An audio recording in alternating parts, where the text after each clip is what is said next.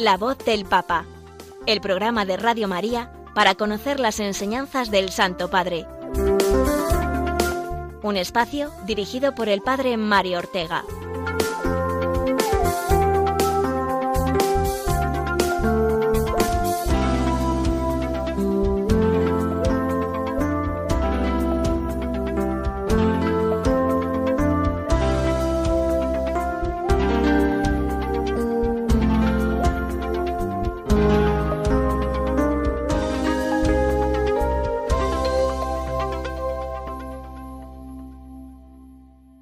Buenos días, amigos de Radio María y oyentes ahora de este espacio dedicado a escuchar la voz del Papa. Nos disponemos a sintonizar una semana más con las palabras del Santo Padre y poder estar así en comunión con Él y con toda la Iglesia, ya que estamos además a las puertas de celebrar Pentecostés, la gran fiesta de la Iglesia, podríamos decir. Aunque en esta nuestra emisora de la Virgen estamos continuamente escuchando al Papa en distintos momentos de la programación, esta es la hora semanal de concentrarnos de lleno en el magisterio de Francisco, el que nos ha ido ofreciendo a lo largo de los últimos siete días, como también ese comentario que hacemos cada semana a alguna de sus encíclicas. Así comenzaremos hoy eh, recordando su enseñanza en la catequesis de la semana pasada, una catequesis dedicada una semana más al tema de la ancianidad, esta vez partiendo del libro del Eclesiastés en el Antiguo Testamento. Después también destacaremos las principales ideas que el Santo Padre subrayó durante el rezo del Regina Cheli, en torno al Evangelio del domingo pasado, solemnidad de la ascensión del Señor. Y después de comentar también algunas breves noticias de la actualidad del Papa, Terminaremos hoy con el comentario al capítulo cuarto de la encíclica Fratelli Tutti, un capítulo que lleva por título Un corazón abierto al mundo entero. Pues bien, sin más dilación, vamos a entrar ya en materia, no sin antes orar eh, por el Santo Padre, por su misión y también por su salud, que ya sabemos que no está muy bien del todo con esos graves problemas de movilidad que tiene. Encomendémoslo, pues, con la habitual oración. Oración por el Papa Francisco Señor Jesús, tú eres el buen pastor, siempre satisfaciendo nuestras necesidades y conduciéndonos a la vida eterna. Te damos gracias por el Papa Francisco, tu vicario en la tierra siervo de los siervos de Dios. Dale santidad y fuerza para llevar a cabo su misión y que sea para el mundo un signo de tu amor y una clara voz de verdad, de justicia y de la santidad de la vida humana. Que todo lo que diga y haga nos acerque más a ti, que vives y reinas por los siglos de los siglos. Amén.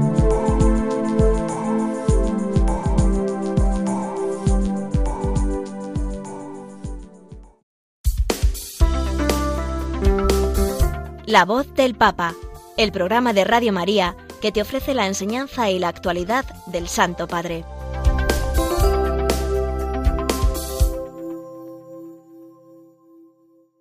Como es costumbre en nuestro programa, comenzamos comentando la voz del Papa dirigida a todos los fieles en la audiencia general de los miércoles, audiencia durante la cual ya sabemos que el Santo Padre ofrece una breve catequesis, que pasa así a formar parte de su magisterio ordinario.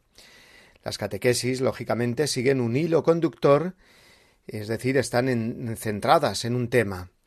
Y el tema que sigue desarrollando el Papa es el de la ancianidad, desde la perspectiva cristiana.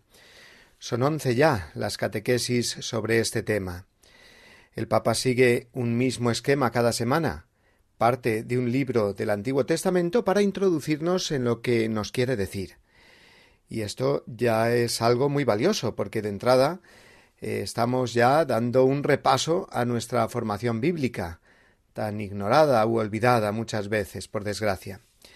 Si seguimos estas catequesis sobre la ancianidad, tendremos, por tanto, lo primero, un acercamiento a la palabra de Dios para conocerla mejor, conocer mejor los libros del Antiguo Testamento.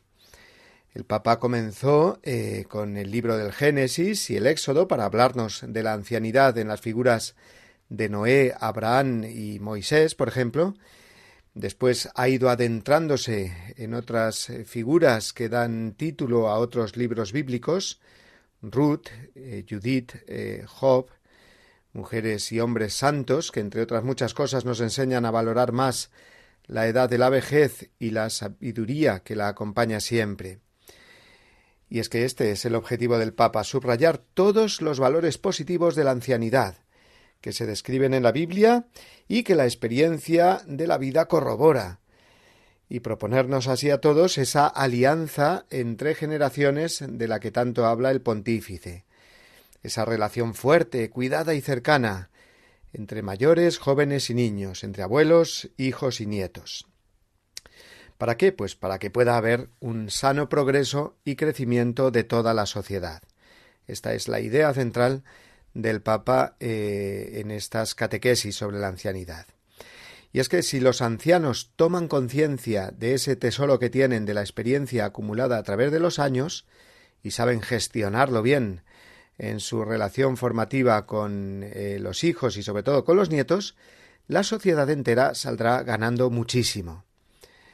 Y si los hombres o mujeres, hijos de esos ancianos y padres de a la vez de sus niños, saben valorar más allá de la ayuda económica o asistencial que pueden prestar a sus mayores, esto será una fuente increíble de salud, bendición y prosperidad en la familia.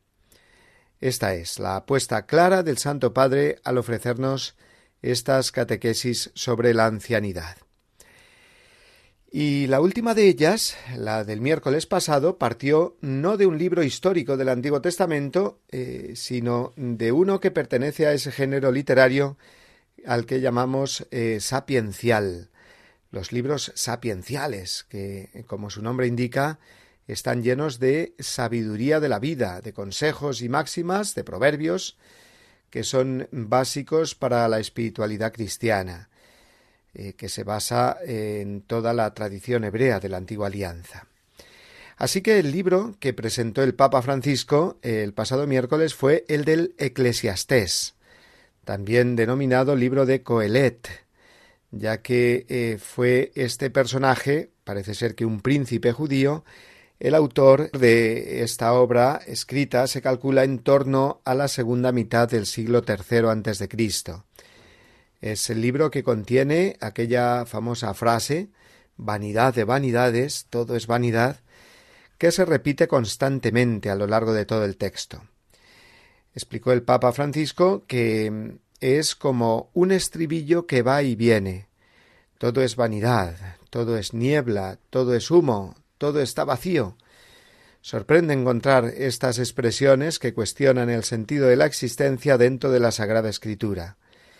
En realidad, la oscilación continua de Coelet entre el sentido y el sinsentido es la representación irónica de un conocimiento de la vida que se desprende de la pasión por la justicia, de la que el juicio de Dios es garante. Y la conclusión del libro indica el camino para salir de la prueba. Teme a Dios y guarda sus mandamientos, que eso es ser hombre cabal. Leemos en el capítulo 12, versículo 13. Este es el consejo para resolver este problema. Hasta aquí estas eh, últimas palabras, que son eh, palabras textuales del Papa en su catequesis. Y con ellas enfoca el tema que quiere tratar en la catequesis. Si todo lo percibimos como vanidad, como cosas que se acaban, proyectos, ilusiones y esfuerzos, todo se acaba, pues eso produce un inevitable encuentro con el desencanto. Una experiencia, esta del desencanto, que se produce en todas las etapas de la vida, pero de una manera especial en la ancianidad. Es decir, el ver todo como pasado y la sensación de que uno ha hecho poco o nada. Esta es una de las grandes tentaciones, y no la mayor, del periodo de la vejez. Por tanto, dijo el Papa, la resistencia de la vejez a los efectos desmoralizantes de este desencanto es decisiva. ¿Por qué? Pues escuchemos al mismo Francisco la explicación que dio. Parece que todo esto es inútil. ¿Por qué? ¿Por qué hacer tantos esfuerzos? Es una especie de intuición negativa que puede presentarse en cada etapa de la vida. Pero no hay duda de que la vejez hace casi inevitable eh, este encuentro con el desencanto desencanto en la vejez que viene. Y por tanto, la resistencia de la vejez a los efectos demoralizantes de este desencanto es decisiva. Si los ancianos, que ya han visto de todo, conservan intacta su pasión por la justicia, entonces hay esperanza para el amor. Y también para la fe. Y por esto, para el mundo contemporáneo se ha vuelto crucial el paso a través de esta crisis. Crisis. saludable, porque una cultura que presume de medir todo y manipular todo termina por producir también una desmoralización colectiva del sentido, una desmoralización del amor, una desmoralización también del bien. O sea que esta tentación del desencanto nos paraliza. Y eso es algo muy negativo, lógicamente, que hay que tratar de combatir porque nos hace ceder al no hacer nada, nos quita el deseo de hacer, nos aboca a la indiferencia y al derrotismo, y esto es lo más contrario a la esperanza y al ánimo que nos da cada día eh, nuestra vida cristiana, cuando, por ejemplo, por medio de la liturgia eh, se nos dice levantemos el corazón. Pues bien, esa especie de rechazo indiferente y pesimista a no levantar el corazón y permanecer sumidos en esa decrepitud del cuerpo y de las facultades, tiene un nombre que ya le dieron eh, los antiguos monjes de los primeros siglos del cristianismo. Le llamaban acedia, y es una especie de pereza espiritual y paralizante que el Papa definió en estos términos. Lo volvemos a escuchar. Coelet, con la su ironía, Coelet, con su ironía, ya desenmascara esta tentación fatal de una omnipotencia del saber, un delirio de omnisciencia que genera una impotencia de la voluntad. Los monjes de la más antigua tradición cristiana habían identificado esta precisión, con precisión esta enfermedad del alma, que de pronto descubre la vanidad del conocimiento sin fe y sin moral, la ilusión de la verdad sin justicia. La ilusión de la verdad sin justicia la llamaban asedia. Y esta es una de las tentaciones de todos, pero también de los viejos, de los ancianos y de todos. No es simplemente la, la, pereza, la depresión. No es simplemente la depresión, no. Más bien, es, la sedia es la rendición al conocimiento del mundo sin más pasión por la justicia y, y por la acción consecuente. Falta de pasión. Así podríamos resumir la acedia, según lo que nos ha dicho ahora el Papa Francisco falta de pasión, porque nos dejamos vencer por la falta de fe y de confianza en la bondad y el poder de Dios, que puede hacer maravillas en cualquier etapa de la vida, y por muy difíciles que sean las circunstancias internas y externas que vivimos. Y esto nos lleva a lo que estamos todos viendo, un cansancio generalizado en la sociedad, una sociedad cansada, Así lo dijo el Papa, extrayendo de nuevo algunas interesantes consecuencias. Lo escuchamos. Los ancianos, llenos de sabiduría y humor, hacen mucho bien a los jóvenes. Los salvan de la tentación de un conocimiento del mundo triste y sin sabiduría. Y los devuelven. Y los, y los devuelven a la promesa de Jesús. Bienaventurados los que tienen hambre y sed de justicia, porque ellos serán saciados. Serán ellos a sembrar hambre y sed de justicia en los jóvenes. coraje y adelante todos nosotros ancianos que tenemos una misión muy grande en el mundo. El Papa añadió después alguna otra consecuencia de ese cansancio de la vida que nos tienta a todos y más hoy en día. Se suceden las noticias falsas al haberse perdido el sentido de la verdad objetiva y sólo buscarse la manipulación informativa, o se termina cayendo eh, fácilmente, dice el Papa, en la superstición y en creencias ocultas, en brujerías o cosas eh, irracionales. Parece mentira, en una sociedad en la que se exalta la ciencia y la razón, el progreso científico y material por encima de todo, se cae justo en lo contrario, en supersticiones irracionales. Pero es así, es una consecuencia de esa tentación de rendición ante la vanidad del mundo que todos experimentamos. Si no está la fe auténtica y viva en Dios y en su poder, eh, pues se cae en todo esto. Y por ello, concluyó el Papa, refiriéndose a los ancianos, estos son los que, conservando la sabiduría y el humor, pueden hacer un bien increíble a los jóvenes. Dice el Papa textualmente los salvan de, de, la tentación de un conocimiento del mundo triste y sin sabiduría de la vida. Y también estos ancianos devuelven a los jóvenes a la promesa de Jesús. Bienaventurados los que tienen hambre y sed de justicia, porque ellos serán saciados.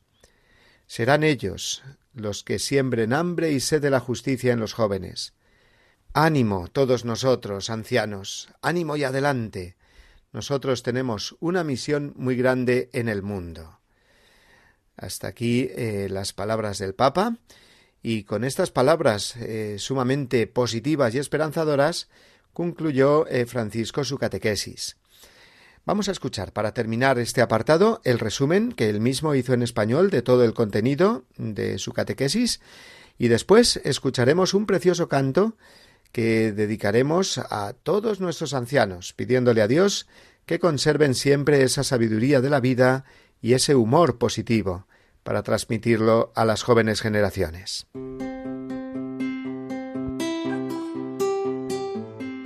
Queridos hermanos y hermanas, hoy meditamos sobre el pasaje del libro del Eclesiastés o Coelet, en el que está la frase todo es vanidad y correr tras el viento, que nos previene del sinsentido que supone un conocimiento separado de la justicia.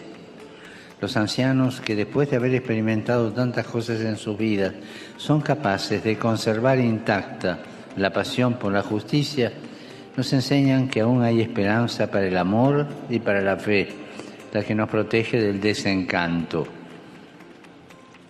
En nuestro mundo está presente el cinismo de la razón enloquecida, de la razón ideologizada, que se basa solo en la verdad científica, sin sensibilidad ni moralidad, es decir, sin pasión por la justicia. Esta razón cínica e irresponsable paraliza el alma con la tentación de la omnipotencia del saber. Nos hemos convertido en una sociedad del cansancio, pues el progreso y el bienestar carentes de justicia nos han robado las energías para hacer el bien. Por eso, aunque la ciencia avance, la guerra sigue causando estragos. En la antigüedad cristiana se daba esta vanidad del conocimiento el nombre de asedia. El libro del Eclesiastés nos enseña a desenmascarar a desenmascarar el engaño encubierto de las pseudo verdades de nuestra época, para poder adherir con entusiasmo a la bienaventuranza que Jesús promete a quienes no pierden nunca el hambre y la sed de justicia.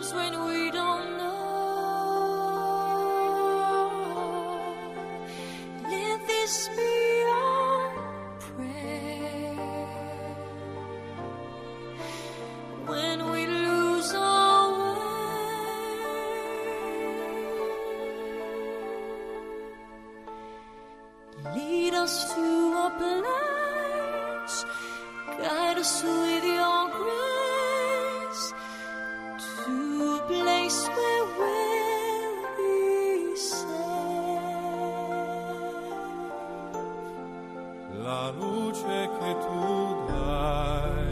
I pray we'll find your light nel cuore resterà. And hold it in our heart.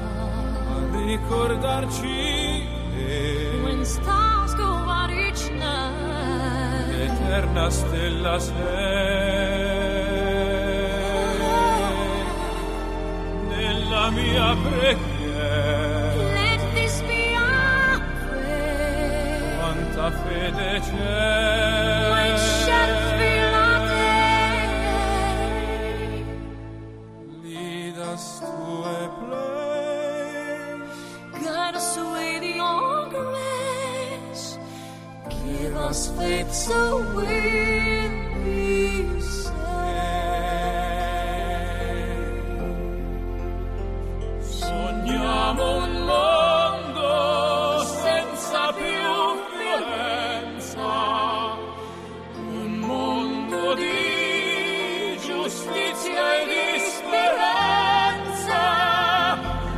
on you.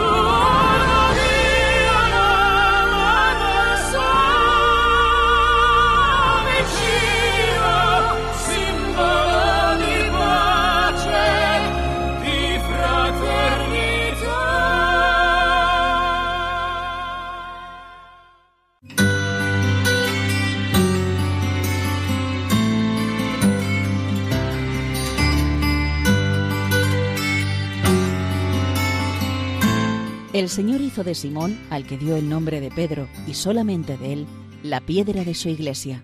Le entregó las llaves de ella, lo instituyó pastor de todo el rebaño. Consta que también el colegio de los apóstoles, unido a su cabeza, recibió la función de atar y desatar dada a Pedro. Este oficio pastoral de Pedro y de los demás apóstoles pertenece a los cimientos de la Iglesia. Se continúa por los obispos bajo el primado del Papa. Catecismo de la Iglesia Católica, número 881.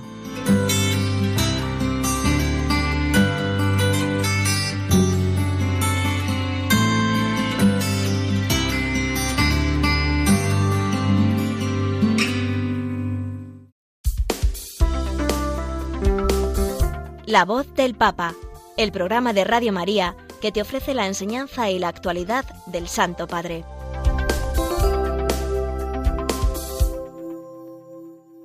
El domingo pasado, solemnidad de la Ascensión del Señor, el Papa Francisco nos habló de este misterio de la vida de Jesús, que precede al domingo de Pentecostés, que celebraremos dentro de unos días.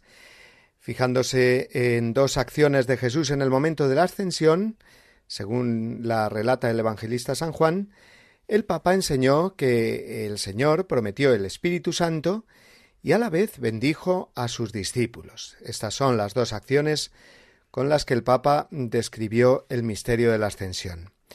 Primero, la promesa del Espíritu Santo, el Paráclito, el Consolador. Os envío al que mi Padre ha prometido, dice Jesús.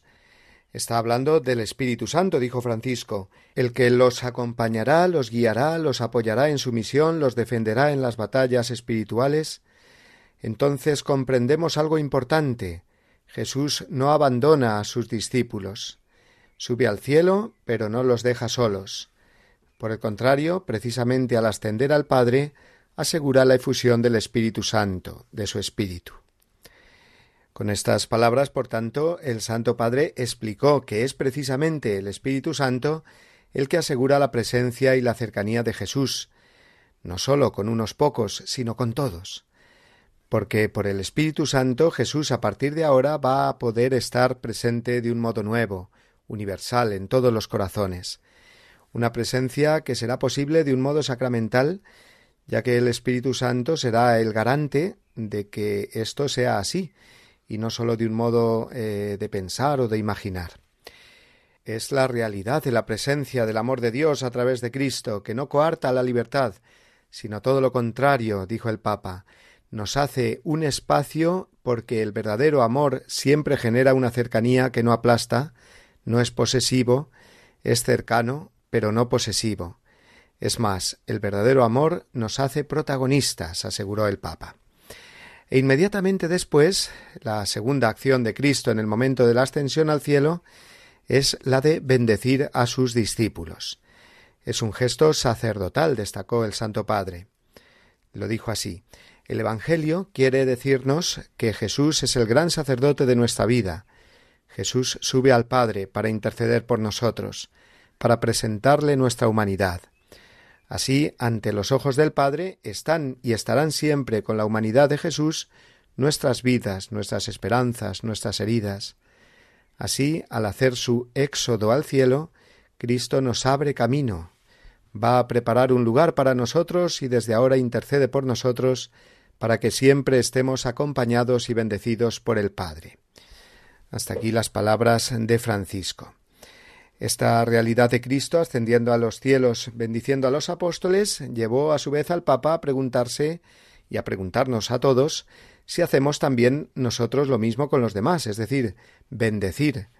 Lo dijo así Preguntémonos si realmente somos testigos de Jesús, y también si somos capaces de amar a los demás, dejándolos libres y dejándoles espacio. Y luego, ¿sabemos hacernos intercesores por los demás, es decir, ¿Sabemos rezar por ellos y bendecir sus vidas? ¿O servimos a los demás por nuestros propios intereses? Aprendamos esto, la oración de intercesión, interceder por las esperanzas y los sufrimientos del mundo, interceder por la paz, y bendigamos con la mirada y las palabras a quienes encontramos cada día.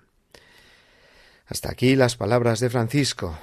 Luego, muy importante esta aplicación a nuestra vida concreta de la bendición de Jesús en el momento de la ascensión. Es una invitación a hacer también nosotros lo mismo, imitar a Jesús bendiciendo a los demás, interceder por el prójimo, uniéndonos así a esa intercesión que Jesús, por todos, hace en el trono ante Dios Padre.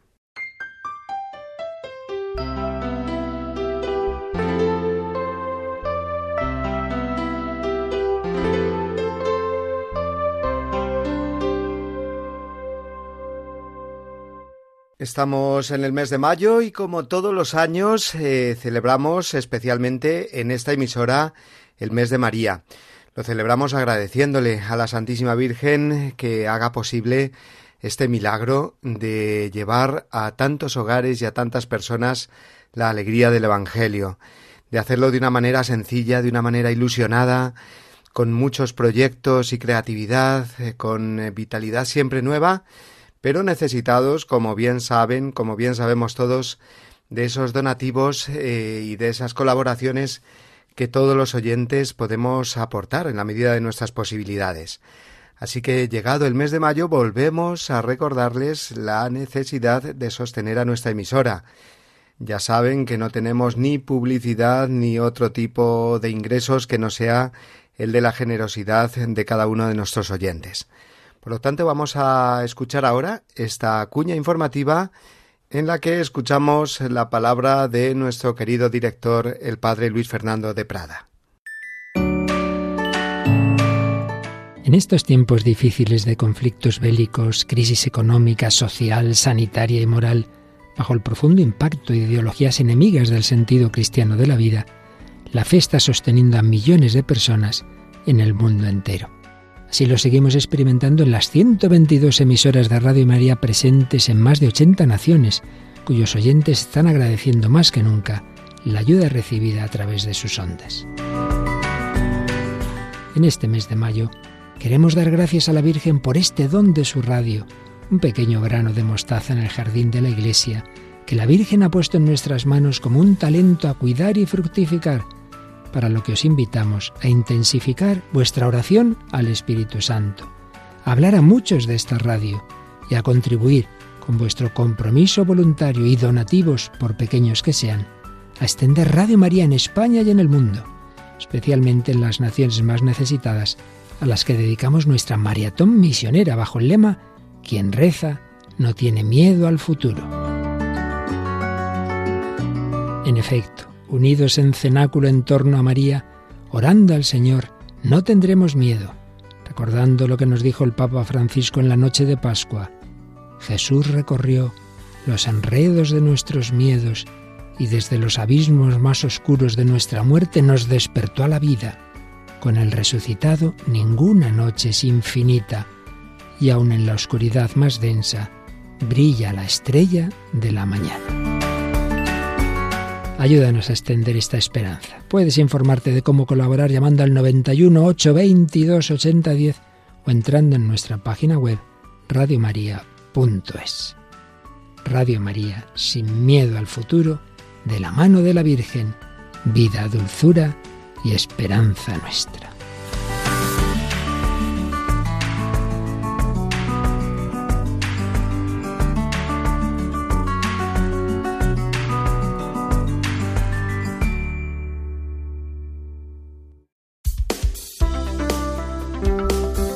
La voz del Papa, el programa de Radio María que te ofrece la enseñanza y la actualidad del Santo Padre.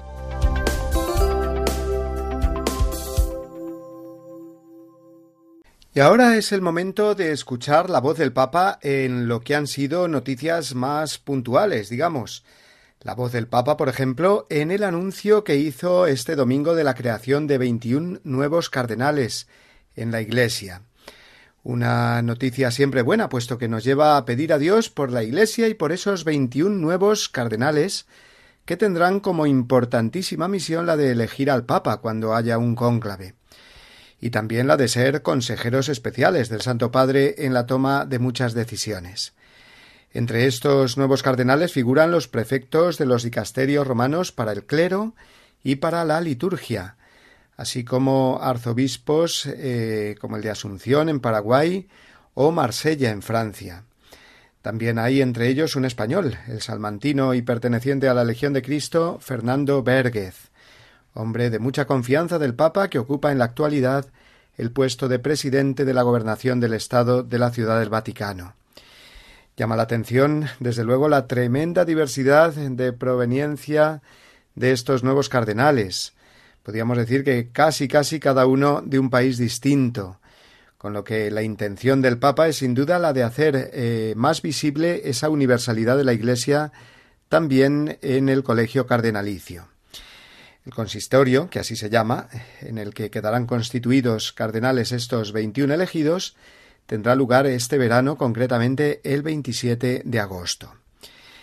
Y seguimos con los nombramientos porque también esta semana el Papa Francisco eligió al cardenal Matteo Zuppi como presidente de la Conferencia Episcopal Italiana.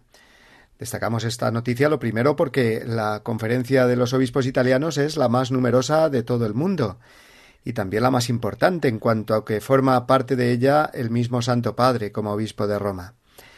Pero también, y esta es una razón más personal, porque me alegro muchísimo de este nombramiento ya que al cardenal Matteo Zuppi lo conocí cuando él era párroco de una zona muy pobre de la periferia mm, sur de Roma, muy cerca de donde un servidor residía por entonces, que era la zona universitaria de Tor Vergata.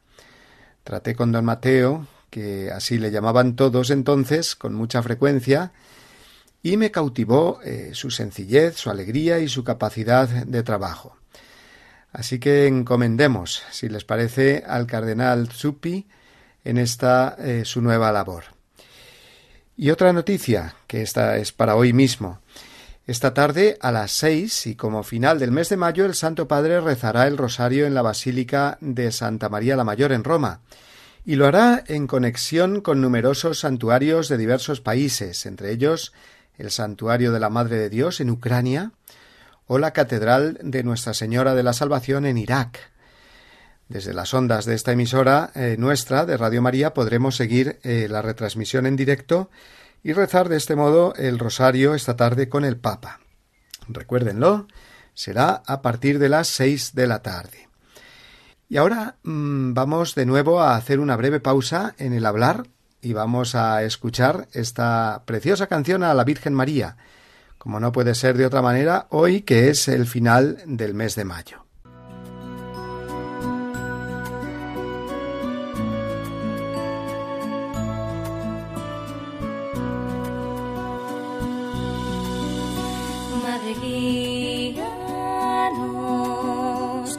Diste tu sí, un sí que nos dio vida peregrina de amor. Visitaste a Isabel, proclamando la grandeza de Dios nuestro Señor. La esperanza en tu vientre respiraba latiente nuestra salvación.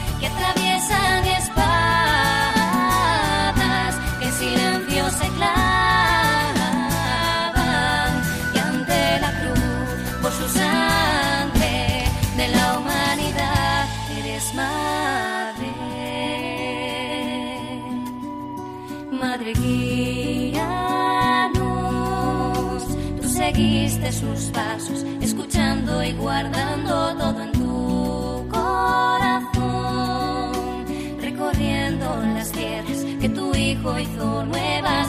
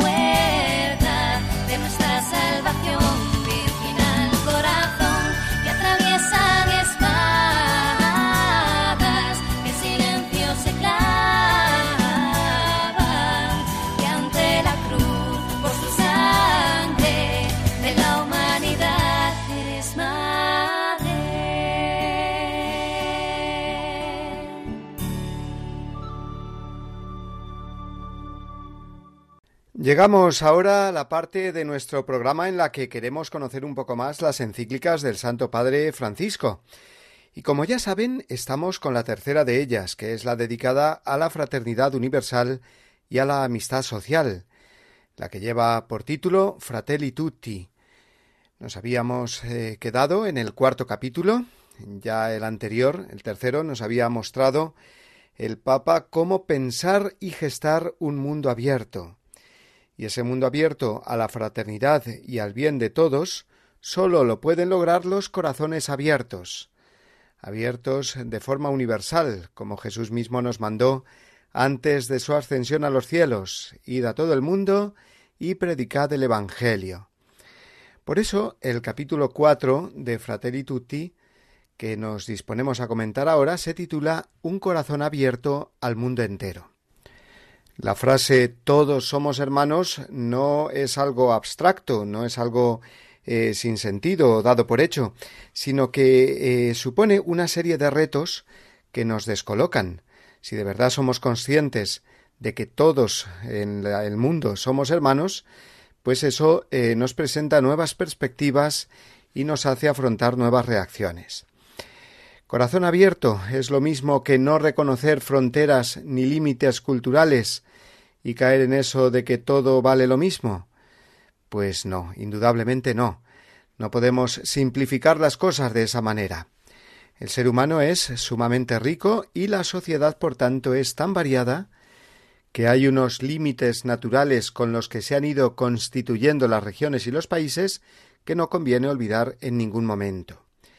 Hay países pobres y países ricos, no solo en cuanto a lo material, sino también hablando de otros valores culturales y espirituales. También hay países que fueron ricos y que ahora no lo son, o viceversa. No podemos pasar por alto esta realidad, que es así, nos guste o no. El Papa Francisco por eso comienza este capítulo en el número 129 de la encíclica diciendo que lo ideal sería evitar las emigraciones innecesarias y crear para ello en los países de origen de los emigrantes las posibilidades necesarias para vivir y crecer con dignidad. Nadie desea, en principio, dejar así porque sí su tierra, porque ahí están sus raíces, su cultura, su seguridad. Pero también es verdad, apunta el Papa, que mientras no haya serios avances en el desarrollo de esos países más empobrecidos, a nosotros nos corresponde respetar el derecho de todo ser humano de encontrar un lugar donde pueda no solamente satisfacer sus necesidades básicas y las de su familia, sino también donde pueda realizarse integralmente como persona. Esto a nadie se le puede negar y menos un cristiano puede negar esto a nadie. Por eso el Papa Francisco señala cuatro verbos que caracterizarán la actitud propia del cristiano acoger, proteger, promover e integrar. Acoger y proteger al emigrante que llega, que es un modo de traducir esa obra de misericordia corporal eh, que es dar posada al peregrino.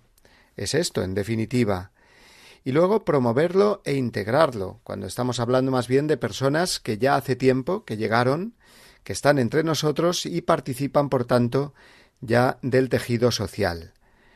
A ellos se les han de reconocer los derechos y deberes de cada ciudadano, y procurar no tratarlos siempre como minorías, dice el Papa, puesto que eso eh, trae consigo las semillas de sentirse aislado e inferior los mismos derechos, pero también los mismos deberes, las mismas obligaciones que los autóctonos, es decir, que respeten las leyes y las costumbres de los países que les acogen. Cierto es que corresponde a los gobiernos y a las instituciones pertinentes las tareas concretas, que piensen en planes a medio y largo plazo y no solo en soluciones de emergencia. Y entre esos planes, el favorecer el desarrollo, ya lo hemos dicho, de los países de proveniencia, con políticas solidarias para frenar en la medida de lo posible de este modo la emigración innecesaria. Pero, en cualquier caso, el corazón abierto al mundo entero, que es lo que Francisco está describiendo para que lo cultivemos cada uno de nosotros, vendrá determinado por esos cuatro verbos, cuatro acciones o cuatro coordenadas, si quieren, que son acoger, proteger, promover e integrar. Esto se logrará pensando en el mutuo enriquecimiento que se produce con la llegada de personas diferentes, que proceden de un contexto vital y cultural distinto. Cuando se acoge de corazón a la persona diferente, dice el Papa, se le permite seguir siendo ella misma, al tiempo que se le da la posibilidad de un nuevo desarrollo. La acogida siempre produce un enriquecimiento, a su vez, en la persona que acoge. Se trata de un don recíproco, por tanto, entre el que acoge y el acogido. Y hablando en general de Occidente y de Oriente, el Papa también señala la misma idea del enriquecimiento mutuo. Occidente, es decir, nuestra civilización europea, que es fruto del pensamiento griego, del derecho romano y sobre todo de la cruz cristiana, nuestra civilización, eh, dice el Papa, está atravesando una grave crisis motivada por el materialismo y el secularismo, cuyas consecuencias estamos hartos ya de ver. La crisis moral, familiar, la nula natalidad, el divorcio, el aborto, la eutanasia, además de la crisis espiritual y la falta de esperanza paralizante que se ha instalado en nuestra sociedad occidental. En ese sentido, Occidente puede encontrar en el Oriente, dice el Papa, los remedios para algunas de sus enfermedades espirituales y religiosas, causadas por la dominación del materialismo. Eh, no es que uno sustituya eh, sus prácticas religiosas cristianas por las de tradiciones orientales, ni mucho menos, aunque esto, por desgracia, lo vemos tanto también en nuestra sociedad, sino que el Papa se refiere a despertarnos nosotros, cristianos de Occidente, de esa fe muy adormecida, teórica o fría, eh, gracias a la mirada más espiritual, interior y trascendente que nos puede venir de pueblos de Oriente, que nos pueden hacer ver pueblos de Oriente.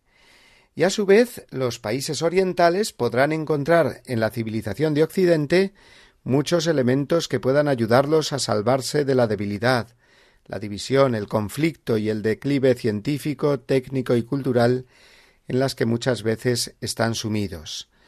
En eso, eh, dice el Papa, Occidente puede ayudar muchísimo la civilización occidental a todos los países orientales o africanos o latinoamericanos también.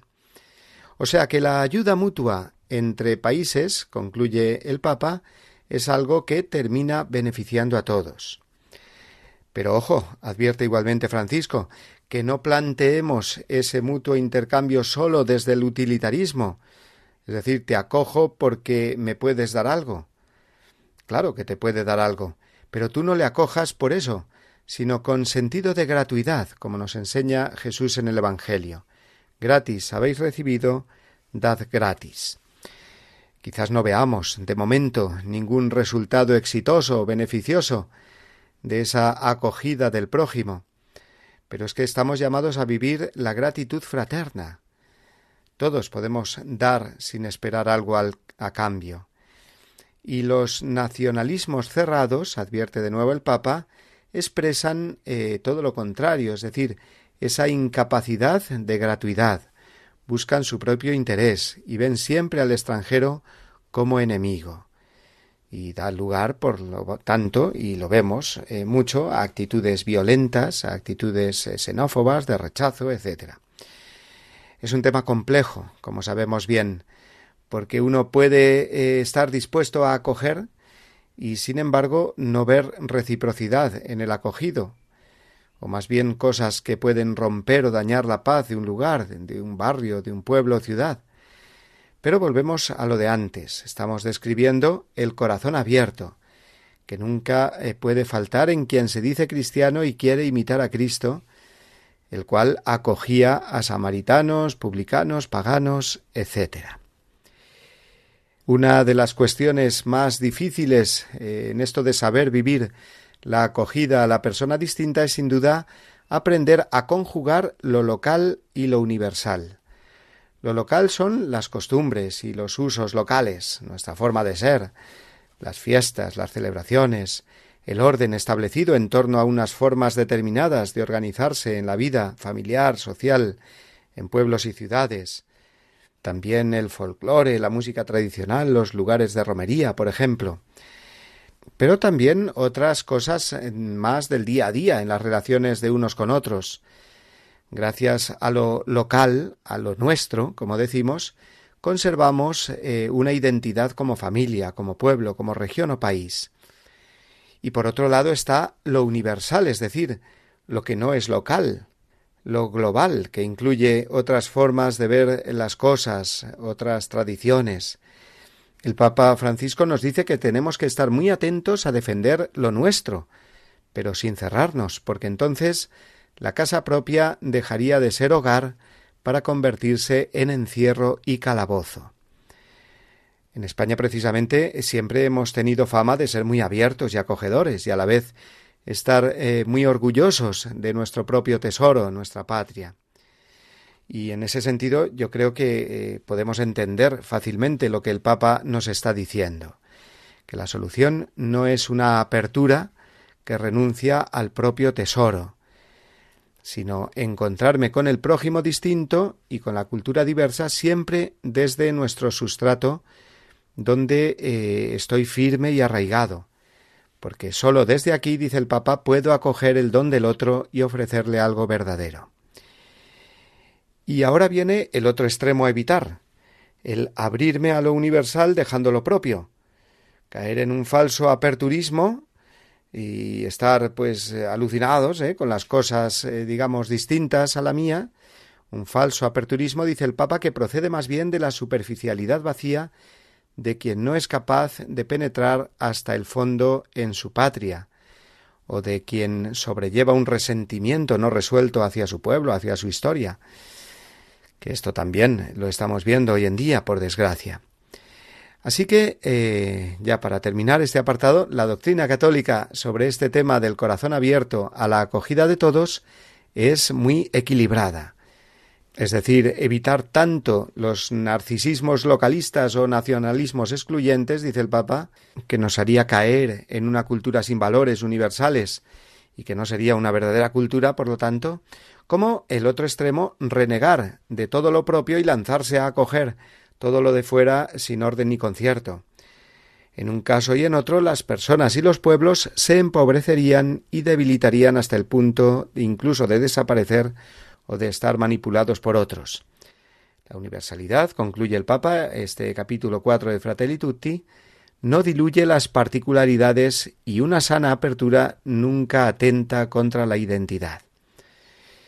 Pues eh, dejemos aquí por hoy nuestro comentario a esta encíclica de Francisco sobre la fraternidad universal y la amistad social, y lo que pretendemos, como ven, no es hacer una descripción exhaustiva de la misma, ni mucho menos, sino introducirnos a ella para que después cada uno pueda eh, coger esta encíclica en sus manos e ir leyendo y estudiando, que seguro eh, que nos hace mucho bien y nos pone en esa sintonía eclesial con todo lo que el Papa nos quiere comunicar.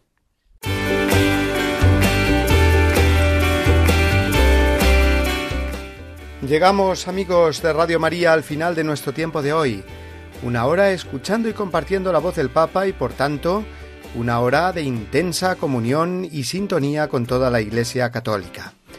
Hemos recordado la última catequesis de Francisco, también sus palabras hablando del misterio de la ascensión durante el rezo del Regina Cheli. Asimismo, hemos destacado ese anuncio que hizo de la creación de nuevos cardenales en un próximo consistorio este verano y hemos finalizado dando un paso más en ese comentario que vamos haciendo cada semana sobre la encíclica Fratelli Tutti. El próximo día tocará el capítulo 5. Finalmente recordarles algo que también hemos dicho, ese rezo del rosario con el Santo Padre que tendrá lugar esta tarde desde Roma en conexión en directo con varios santuarios marianos. Una conexión que podremos seguir también nosotros aquí en Radio María y así que no lo olvidemos, esta tarde tenemos una cita con el Papa para rezar el rosario con él a las seis en punto de la tarde. Pues nada más amigos, reciban un cordial saludo y el deseo por nuestra parte de volvernos a encontrar la semana que viene. A la misma hora, las 11 de la mañana, 10 en Canarias, para seguir escuchando y compartiendo la voz del Papa. Con él y con su bendición les dejo ahora. Adiós amigos. Les deseo lo mejor, que Dios los bendiga y no se olviden de rezar por mí. Gracias.